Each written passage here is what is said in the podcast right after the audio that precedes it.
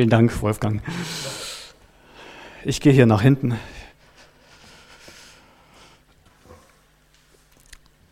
Guten Morgen, liebe Geschwister. In Sonnefeld, auch der erste Advent. Dekoration verrät es, auch wenn unser Gefühl da manchmal noch ein bisschen hinterherhängt. Stimmt's? Oder geht es nur mir so? Man will noch gar nicht so richtig Advent.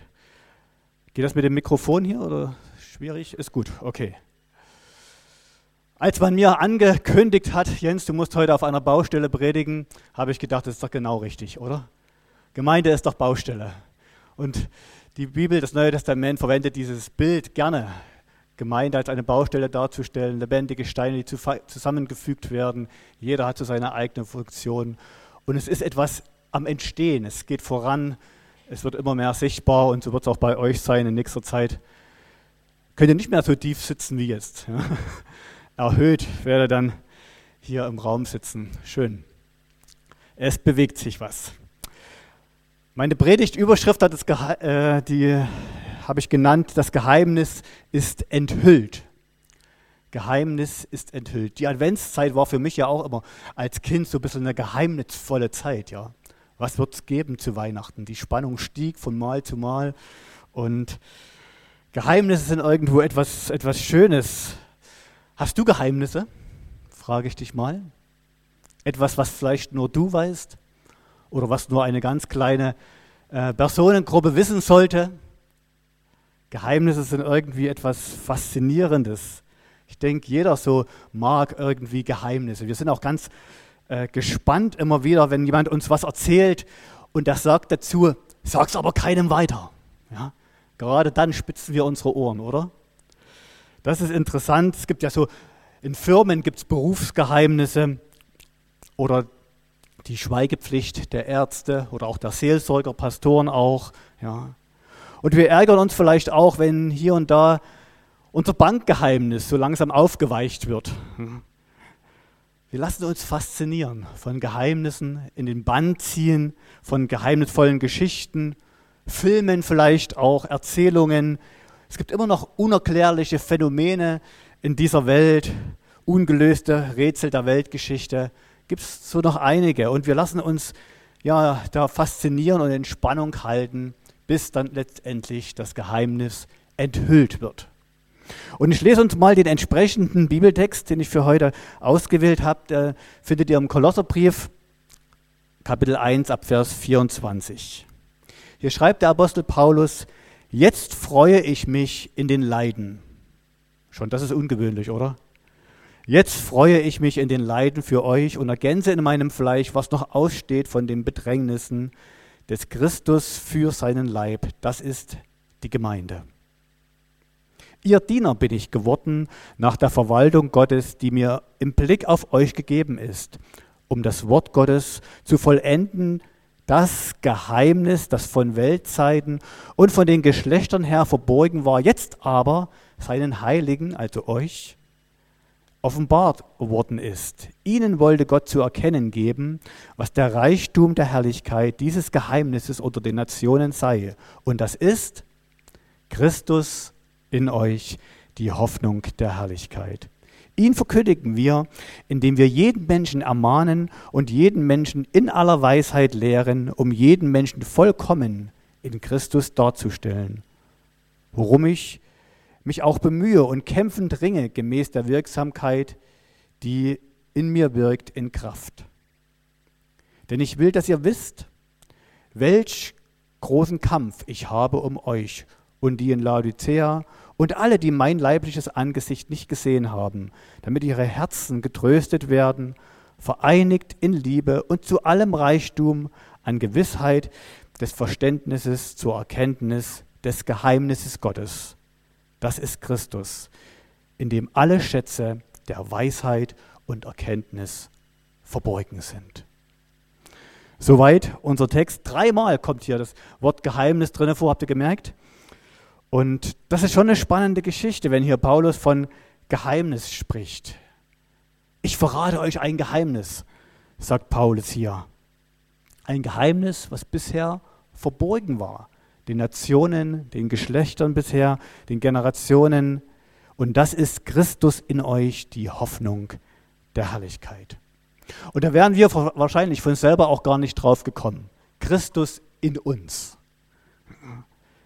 Unvorstellbar, phänomenal, dass Jesus Christus in uns leben soll. Diese Menschen, an die Paulus hier schreibt, sie hatten von Jesus gehört, einen besonderen Prediger, der unterwegs war in Israel, der die Menschen dazu eingeladen hat, ihnen nachzufolgen, der dann aber gekreuzigt wurde. Sein Leichnam auf, auf rätselhafte Weise verschwand, dann aber wieder auferstand, als auferstanden erkannt wurde, aber dann wieder irgendwie verschwunden ist.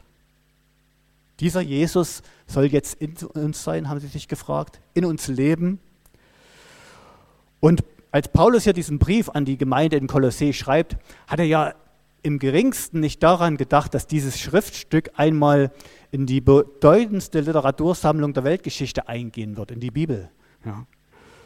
Sondern er schreibt an eine kleine Gemeinde einen Brief dort in Kleinasien, Menschen, die sich zu Jesus Christus bekehrt haben und die sich auch diese Frage gestellt haben, was hat es mit diesem Jesus auf sich? Sie haben gelebt in einem Umfeld, was sehr von Philosophien geprägt war, von einem ganz anderen Denken war ihr Leben geprägt und jetzt haben sie sich gefragt, was hat es mit diesem Jesus auf sich? Und wenn ihr mal den ganzen Kolosserbrief lest oder zumindest den ersten Teil davon bis Kapitel 3 in etwa, merkt ihr, wie Paulus darum ringt, diesen Jesus groß zu machen, dieses Bild von Jesus den Christen klar zu machen, deutlich zu machen, was sie in Christus eigentlich alles geschenkt bekommen haben. Und jetzt schreibt Paulus hier, Christus ist in euch. Er lebt in euch. Und das drückt ja irgendwie doch eine gewisse Nähe aus, eine Gemeinschaft aus, ja sogar eine Lebensverbindung. Eine Lebensverbindung und das ist das, ihr Lieben, das Zentrum, was das christliche, was den christlichen Glauben eigentlich ausmacht. Alles drumherum ist Beiwerk. Das Zentrum ist diese Lebensverbindung mit Jesus Christus. Ja. Es geht nicht in erster Linie darum, dass du eine Kirche oder eine Gemeinde besuchst. Schön, dass ihr heute Morgen hier seid. Ja, wäre blöd, wenn ich hier vor leeren Stühlen predigen müsste. Schön, dass ihr da seid. Aber darum geht es nicht, dass ihr einer Gemeinde zugehörig seid oder in erster Linie nicht, dass ihr eine Gemeinde oder eine Kirche Zugehörigkeit habt. Das ist wichtig und gehört dazu, ist eine Folge dessen. Auch deine Taufe ist wichtig und hat Bedeutung, aber sie ist nicht das letztendliche Ziel. Oder selbst wenn du versuchst, alle Gebote zu erhalten. Zu erhalten. Schafft das hier jemand? Die wichtigsten wenigstens. Oder die, die dir leicht fallen. Nein, ich denke, wir alle merken, da stoßen wir ganz schnell an unsere Grenzen. Aber selbst wenn du von dir annimmst, du bist ein guter Mensch, all das ist nicht das, was das Zentrum des christlichen Glaubens ist. Die Mitte unseres Glaubens ist diese Beziehung zu Jesus Christus. Amen. Das ist das Wichtigste. Daran müssen wir festhalten. Das dürfen wir auch nicht bei all den anderen Beiwerk nicht aus dem Blick verlieren. Und das ist Paulus hier in diesem, gerade in diesem Kolosserbrief so, so wichtig. Darum ringt er. Gott hat die Nähe zu den Menschen schon immer gesucht. Das war sein Anliegen von Anfang an, in der Mitte seines Volkes zu wohnen, seinen Menschen nahe zu sein. Und gerade die Adventszeit spricht ja auch davon, Gott ist den Menschen nahe gekommen, eine Zeit der Erwartung, dass Gott uns nahe kommt. Und deswegen wurde Gott Mensch, wurde einer von uns, lebte unter uns, aß, arbeitete, wurde vielleicht auch müde, ja, schlief wie ein ganz normaler Mensch und doch Gott zugleich. Unvorstellbar, phänomenal, ein Geheimnis. Manche Menschen in der damaligen Zeit merkten, spürten das in Jesus Christus. In diesem Jesus aus Nazareth begegnet uns Gott persönlich. Gott persönlich, er ist uns nahe gekommen. Und gerade in Jesus zeigt Gott uns, dass ihm diese Welt nicht egal ist. Wir haben ja manchmal die Tendenz zu denken, diese Welt geht eh den Bach runter, alles wird nur noch schlimmer, wir sind irgendwann mal weg von hier und dann, aber Gott ist diese Welt wichtig, seine Schöpfung, seine geliebten Menschen. Er ringt darum. Und auch du, du ganz persönlich, bist Gott wichtig. Du und ich, wir sind ihm wichtig und er hat alle Hebel in Bewegung gesetzt. Wurde selbst Mensch, hat sein Leben gegeben, um uns, jeden von uns, dieses neue Leben zu ermöglichen.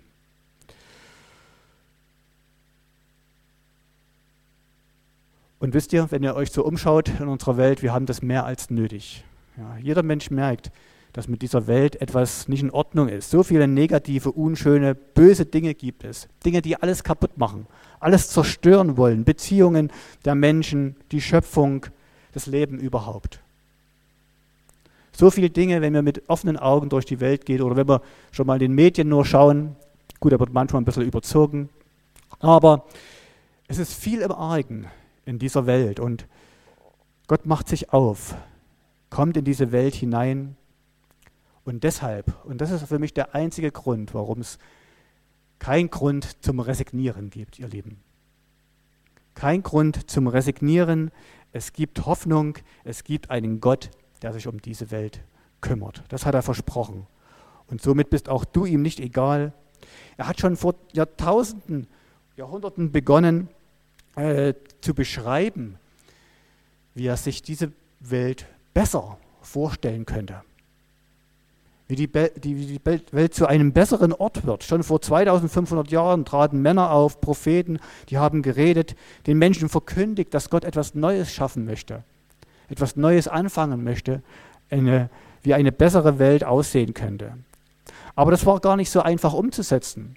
Es reichte nicht aus, den Menschen irgendwelches, irgendwelchen hm, Wissen zu vermitteln, Pläne vorzulegen, wie das funktionieren könnte. Ja ausgefeilte Pläne, ein neues Gesetz auch auszuarbeiten, als würden sie es dann von selbst schaffen.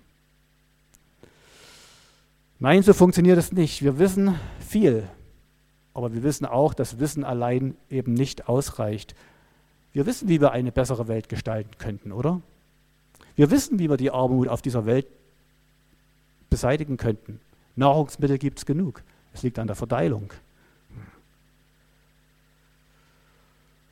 Wir wissen, dass Egoismus und Korruption schlecht sind. Wir wissen so viel, aber wir tun es nicht. Und darum machte sich Gott persönlich auf, wurde Mensch, wurde einer von uns, lebte unter uns, starb sogar für uns und ist auferstanden. Und in ihm haben wir diese Hoffnung, dass sich eines Tages auch hier mal alles ändern wird. Er hat den Tod überwunden und bewies damit, dass es eine Kraft gibt, die stärker ist als der Tod stärker ist als der Tod und mit dieser Kraft will Gott jeden Menschen erfüllen. Und das spricht davon, Christus in uns, die Hoffnung der Herrlichkeit. Was würde uns nützen, Jesus nur als gutes Vorbild vor uns zu haben? Ein Vorbild, dem man nacheifert, ein ideales, moralisches Vorbild. Wie schnell würden wir da überfordert sein? Ich zumindest. Hm. Nicht nur Christus, der uns ein perfektes Gesetz gibt, beeindruckt durch sein Leben, aber vielmehr zeigt uns dieses Vorbild ja auch unsere Unfähigkeit, dass wir da niemals von uns heraus ranreichen können. Und Christus zeigt uns auch nicht nur die Konsequenzen unseres Fehlverhaltens auf, die ewige Verdammnis, sondern wir haben es mit einem Christus zu tun, der uns auch die Kraft und die Fähigkeit gibt, unser Leben zu verändern, ein neues Leben zu führen, ein verändertes Leben zu führen. Dass er uns nicht nur informiert, wie wir es besser machen könnten durch sein Wort, sondern uns auch befähigt, dies umzusetzen, uns in die Lage versetzt, durch ihn oder durch, dass er in uns lebt, sein Leben in dieser Welt zu leben. Christus in uns, die Hoffnung der Herrlichkeit. Und das, diese Botschaft hat den Apostel Paulus so begeistert, so äh, ergriffen, dass er das unbedingt diesen Christen der damaligen Zeit hier den Christen in Kolossee vermitteln wollte. Dafür hat er sein ganzes Leben umgestellt, ausgerichtet, eine neue, Prior neue Prioritäten in seinem Leben gesetzt. Wenn wir uns mal das Zeugnis vom Apostel Paulus so anschauen, sein Leben seit dem Moment, wo Jesus in sein Leben reingetreten ist, wo er ihn kennengelernt hat, hat sich sein Leben, das Apostel, das Leben des Apostels total verändert. Neue Ausrichtung, neue Prioritäten, etwas Neues kam auf sein Herz. Er hat eine große Mühe rangesetzt, großen Aufwand betrieben und ihm war es sehr wichtig, diese Botschaft den Menschen zu verkündigen. Einige dieser neuen Prioritäten, die Paulus gesetzt hat in seinem Leben, werden auch hier in unserem Text deutlich. Das erste, was mir bei Paulus auffällt, Vers 25, er kümmert sich von da an um Menschen. Er kümmert sich um Menschen. Gott hat mir aufgetragen, seiner Gemeinde zu dienen und euch seine Botschaft ohne Abstriche zu verkündigen. Schreibt die Hoffnung für alle. Die Elberfelder übersetzt es, er ist ein Diener geworden. Eine dienende Haltung hat er angenommen. Oder Vers 28, diesen Christus verkündigen wir. Mit aller Weisheit, die Gott mir gegeben hat, ermahne ich die Menschen und unterweise sie im Glauben. Ja. Er investiert sich hinein in die Geschwister, indem er sie ermahnt und unterweist. Ist ja in unserer Zeit ganz schön schwierig geworden. Ja. Ermahn mal jemand. Unterweisen. Ich lasse mir doch von dir nichts sagen. Ja. Oder dann noch Kapitel 2, Vers 1 und 2. Ihr sollt wissen, wie sehr ich um euch kämpfe, sagt Paulus auch um die Gemeinde Laodicea und um all die anderen, die mich persönlich noch gar nicht kennen. Ja, ich setze mich dafür ein, dass Gott euch allen Mut und Kraft gibt und euch in seiner Liebe zusammenhält. Von da an, als Jesus Christus in das Leben von Paulus getreten war, änderte er seine Prioritäten. Sein Leben bekam eine ganz neue Ausrichtung. Gott legte ihm etwas Neues aufs Herz. Ihm waren die Menschen, andere Menschen wichtig. Und da schau mal hinein, wie ist es in deinem Leben? Wie sieht es da aus? Was ist dir wichtig? Wie sind deine Prioritäten gesetzt? In dem Moment, als Jesus in mein Leben kam, ich habe mich mit 22 Jahren in einer ganz wilden Zeit meines Lebens bekehrt. Jesus hat mich zu sich gezogen und von dem Augenblick, wo ich Ja gesagt habe zu ihm, hat sich meine Ausrichtung in meinem Leben total verändert. Total. Mir war sofort klar, was nicht mehr ging und etwas anderes, etwas Neues, eine ganz neue, äh, ein ganz neues Ausrichtung, eine ganz neue Prioritäten kam in, Her in mein Herz hinein und ich an, fing an, fast von dem Zeitpunkt an, mich um andere Menschen zu kümmern. Sie waren mir wichtig. Jetzt wollte ich nicht nur für mich leben, was vorher der Fall war, sondern für andere da sein, die Gott wichtig sind, die Gott mir aufs Herz legt. Und auch da ist die Frage, wie es bei dir aussieht. Ja. Wofür schlägt dein Herz? Paulus kümmerte sich um andere Menschen. Das Zweite, was mir hier bei Paulus auffällt, er war sogar bereit, dafür Leid in Kauf zu nehmen. Könnt ihr euch das vorstellen? Wir tun uns ja damit schwer. Ne? Leid machen wir einen großen Bogen lieber nicht. Wenn es schwer wird, hören wir damit auf. Wenn es Schwierigkeiten gibt, ziehen wir uns zurück. Paulus nimmt Leid in Kauf. Hört mal Vers, nicht nur in Kauf, äh, Vers 24. Was ich auch immer für euch erleiden muss, nehme ich gern auf mich und hört zu, ich freue mich sogar darüber. Das ist doch verrückt, oder? Wie kann man sich über Leid freuen? Ich freue mich an den Leiden. Wenn er doch wenigstens geschrieben hat, ich ertrage sie geduldig, ich lasse es zu irgendwie. Aber was meint Paulus damit? Bestimmt nicht so ein melancholisches Leiden an dieser Welt, ach, es ist alles so schwer. Das, das nicht, das meint Paulus nicht. Sondern er meint Leiden oder auch Nachteile in Kauf nehmen, um Christi willen, um der Botschaft willen. All das, was es bedeutet, um für Jesus in dieser Welt unterwegs zu sein, ja, um die Botschaft zu verkündigen, Menschen zu dienen. Leiden vielleicht auch einfach nur, weil du Christ bist. Wie vielen Menschen in dieser Welt geht es so momentan? Ja, die einfach nur deswegen leiden, weil sie Christ sind, weil sie zu Jesus gehören. Und auch Paulus, wenn wir sein Leben betrachten, er kannte Steinigung, er kannte Gefängnis. Gerade in diesem Moment, als er diesen Brief schreibt, sitzt er auch wieder hinter Gittern. Ja. Bloß weil er nicht seine Klappe halten konnte, weil er weitergemacht hat das Evangelium verkündigt, Dienst an anderen Menschen. Und er hat den Dienst an anderen Menschen vorgezogen vor seinem Wohlergehen. Stellt euch das mal vor in unserer Zeit. Ja. Wie viel sind wir auf unser Wohlergehen aus? Paulus hat gesagt, es ist mir egal, ob es mir gut oder schlecht geht, ich möchte den Menschen dienen, ich möchte das Evangelium verkündigen. Ja. Selbst seine leibliche Unversehrtheit war ihm nicht so wichtig, als die Botschaft Gottes zu verbreiten. Und das Verrückte ist, er bringt vollen Einsatz und freut sich sogar, freut sich sogar in diesen Leiden. Und wisst ihr warum? Weil er gespürt hat, dass selbst die Kerkertüren die Botschaft Gottes nicht verhindern können, nicht aufhalten können. Selbst der größte Widerstand kann Gottes Wirken in dieser Welt nicht aufhalten. Er war überzeugt, dass Diskriminierung und, und Nachteile gehören einfach zur Nachfolge dazu. Sie gehören dazu. Und es gibt Millionen Menschen, wie gesagt, weltweit, die das spüren, momentan, vielleicht gerade jetzt in diesem Augenblick, die aufgrund ihres Glaubens mehr oder minder verfolgt werden, Leid ertragen. Und Paulus hatte auch eine Menge einzustecken, aber er weiß, es gehört dazu und wähle nicht, ich wähle nicht den bequemen Weg. Vielleicht haben wir uns hier in unserer Gesellschaft zu sehr an einen Christsein gewöhnt, was nichts oder nur wenig kostet. Kann das sein?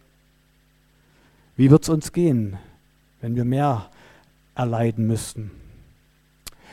Als drittes erkennt man hier bei Paulus, er verfolgte auch ein Ziel. Vers 28. Diesen Christus verkünden wir mit aller Weisheit, die Gott mir gegeben hat, ermahne ich die Menschen und unterweise sie im Glauben, damit jeder Einzelne durch die Verbindung mit Christus reif und mündig wird.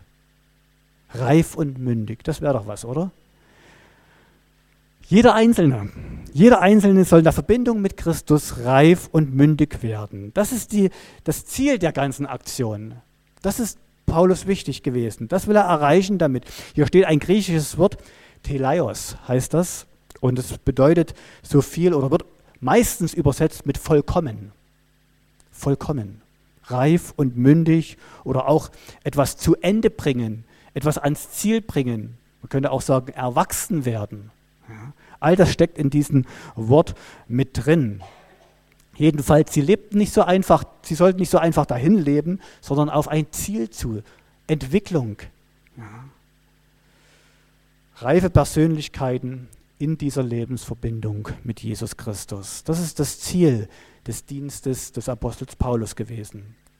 Was möchtest du in deinem Leben erreichen? Was für Ziele hast du? Ziele für andere Menschen oder Ziele auch ganz persönlich in deinem Leben? Was hast du für Ziel vor Augen? Und interessanterweise sagt hier Paulus, äh, jeder Mensch, jeder Mensch, der zu Christus gehört, kann so leben. Ja, auch du mit deinen vielen Begründungen und Entschuldigungen, warum es gerade in deinem speziellen Fall nicht geht. Auch du. Er spricht hier nicht nur von Pastoren, Theologen, Ältesten, die für einen mündigen, reifen, hingegebenen Lebensstil in Frage kommen. Jeder, sagt Paulus, jeder. Jeder kann so zielbestimmt leben und das passiert dann, wenn Christus in uns lebt. Wenn Christus uns von innen heraus umgestaltet, verändert, uns neue Prioritäten und Ausrichtungen gibt in unser Leben. Nichts von außen aufgedrücktes. Ja? Hat es ja auch in der Christenheit oft genug gegeben. Regeln von außen, so und so musst du dich verhalten, so und so musst du aussehen und all die Dinge, ihr kennt das alles. Ja. Nein, Christus möchte uns von innen heraus erneuern, indem er in uns Raum nimmt. Christus in uns, die Hoffnung der Herrlichkeit. Paulus sagt, ich kümmere mich um Menschen, bringe vollen Einsatz und verfolge dabei ein Ziel. Diese drei Dinge. Und somit ist dieses Geheimnis, von dem er hier spricht, eigentlich viel zu schön und viel zu kostbar, um es nur für sich zu behalten, wie man das normalerweise mit einem Geheimnis macht. Ja? Es gehört verkündigt, dieses Geheimnis nicht aus Rechthaberei oder ja einfach aus Besserwisserich, sondern aus Liebe zu den Menschen gehört dieses Geheimnis verkündigt. Alle müssen es wissen, hat Paulus gesagt. Und dafür hat er sein, sein Leben in den Dienst Gottes gestellt, war dafür unterwegs gewesen. Keiner soll Gott mehr fern sein. Das war sein Anliegen. Jeder muss Jesus Christus kennenlernen, dieses Geheimnis. Es ist jetzt enthüllt und für jeden zugänglich. Jeder kann es erfahren, jeder kann es erleben. Das Geheimnis ist enthüllt, gelüftet, offenbar geworden. Ja. Und ihr Lieben, seit 2000 Jahren können das Menschen erleben, Menschen erfahren. Christus in uns, die Hoffnung der Herrlichkeit. Und zwar alle die, die gesagt haben, Jesus, sei du der Herr meines Lebens. Ich will dich in meinem Leben haben, ich will nicht mehr ohne dich. Und ich weiß nicht, vielleicht ist jemand hier heute Morgen, der sich da unsicher ist, ob Christus wirklich in dir lebt. Dann ist auch heute so ein, so ein Zeitpunkt, wo du das festmachen kannst, wo du dir sicher werden kannst darüber, dass Christus in dir lebt. Aber Paulus kommt hier nochmal zu einer zweiten zu einem zweiten Christusbekenntnis. Im Kapitel 2, Vers 3, den möchte ich noch lesen. In ihm sind alle Schätze der Weisheit und der Erkenntnis verborgen. In Christus sind alle Schätze der Weisheit und der Erkenntnis verborgen. Also erst Christus in uns und in Christus sind alle Schätze der Weisheit und Erkenntnis. Was bedeutet das? Dass das auch in uns ist. Ja? Und wisst ihr, Schätze sind genauso faszinierend wie Geheimnisse. Stimmt's? Als Kind war alles auf Schatzsuche gewesen. Wo unsere Kinder noch kleiner waren, sind wir manchmal in den Freizeitparks gefahren und da gab es dann so Sandflächen und da waren so Goldnuggets vergraben oder irgendwelche Edelsteine, was auch immer. Ja, und die Kinder konnten dann dort suchen und graben. Das war faszinierend bis man den Schatz gefunden hat. Manchmal waren die Eltern auch ein bisschen schlimmer als die Kinder, zugegeben. Auf der Suche nach einem Schatz.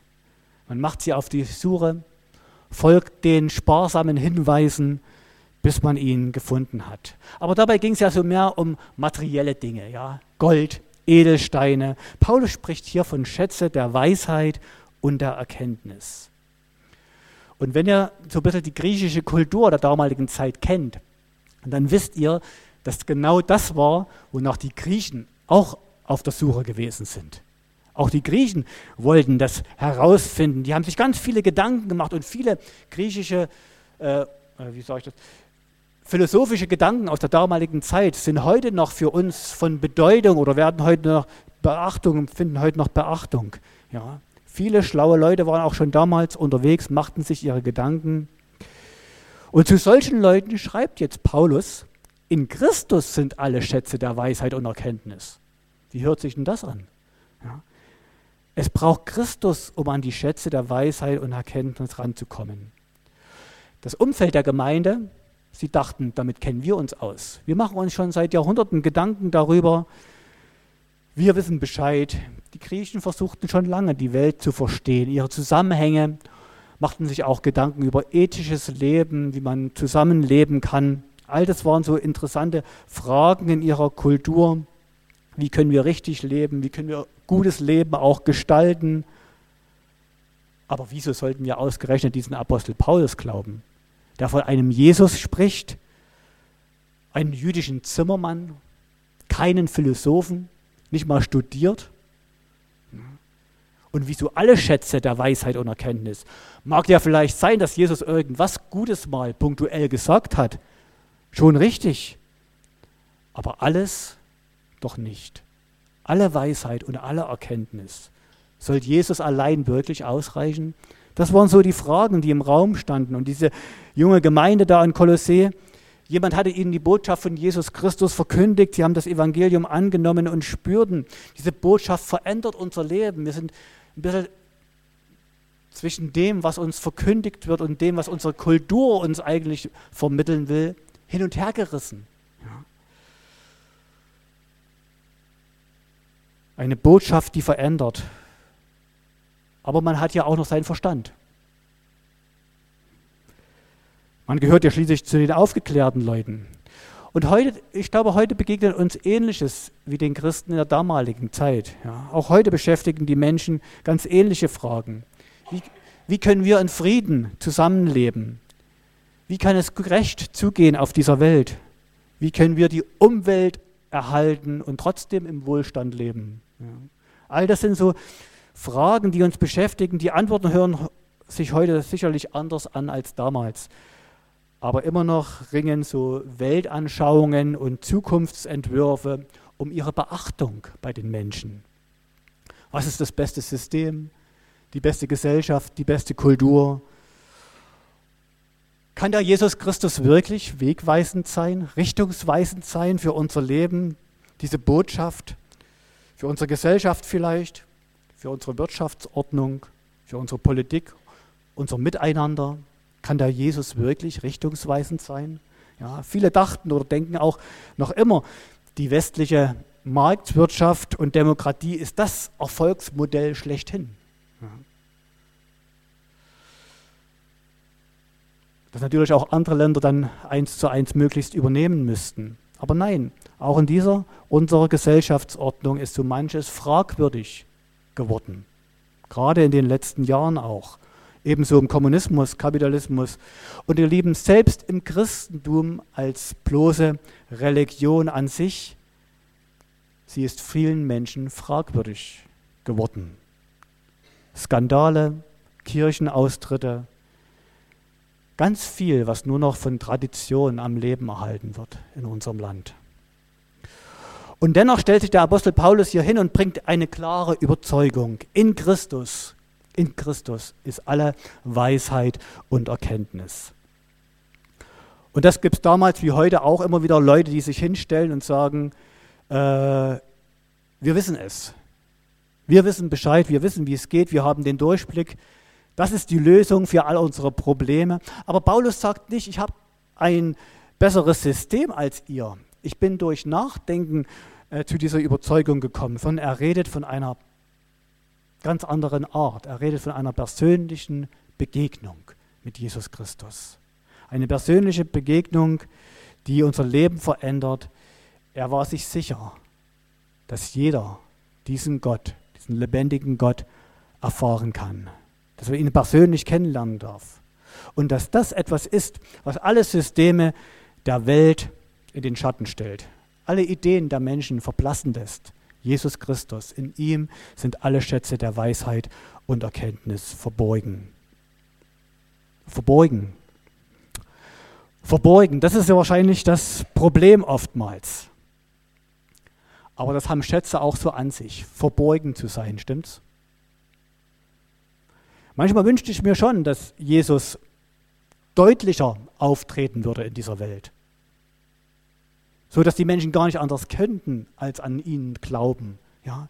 Wunder und Zeichen, dass Dinge geschehen, wo Jesus wirklich sichtbar wird, spürbar wird, sein Wirken in dieser Welt. Aber Schätze sind oftmals verborgen. Das Wertvolle liegt nicht einfach so an der Oberfläche. Es gibt ja noch viele so, so Schätze oder, oder so ja, besondere Dinge, die, die das Interesse der Öffentlichkeit erregen. Ja, zum Beispiel, wo ist das Bernsteinzimmer verborgen? Ja. Fragt ihr euch das auch? Macht ihr euch auf die Suche? Oder wo sind die Juwelen der Zarenfamilie in der Revolution verschwunden? Also ungeklärte Fragen. Der Schatz der Nibelungen im Rhein. Wer taucht danach? Ihr nicht, ne? ich auch nicht. Alles aber interessante Dinge und aber ebenso ist es auch mit Jesus. Es ist nicht so offenkundig, leider, aber er lässt sich finden. Er lässt sich finden von denjenigen, die sich auf die Suche machen. Er zwingt niemand in die Nachfolge. Er überredet auch niemand durch seinen Verstand. Er überredet niemand mal durch, durch Wunder und Zeichen. Aber es lohnt sich, sich auf die Suche zu machen, immer und immer wieder. Er wollte nicht durch Heer und Macht, sondern er wollte Herzen gewinnen, Jesus Christus. Herzen gewinnen und damit seine Veränderung in dieser Welt vorantreiben. Und es lohnt sich immer wieder. Das macht Paulus deutlich in seinem leidenschaftlichen Appell hier. Es lohnt sich, diesen Schätzen auf den Grund zu gehen, nach diesen Schätzen zu graben. Es lohnt sich, auf Schatzsuche zu gehen. Dieses Geheimnis zu lüften. Es gibt genug Oberflächlichkeit in unserer Gesellschaft. auch auf religiösem Gebiet. Und Paulus spricht hier von seinem Dienst an den Menschen, die nicht leicht waren. Er hatte auch keine einfache Zeit. Auch Paulus konnte sich noch mal was anderes vorstellen, als im Gefängnis rumzusitzen. Aber schließlich hat er sein Leben dafür in den Dienst gegeben, diese Botschaft zu verkündigen.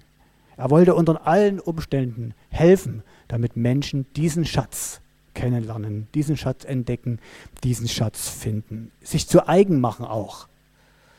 Und wenn wir uns so diesen alten Text hier betrachten, den wir vor uns haben, kommt er mir doch brandaktuell vor.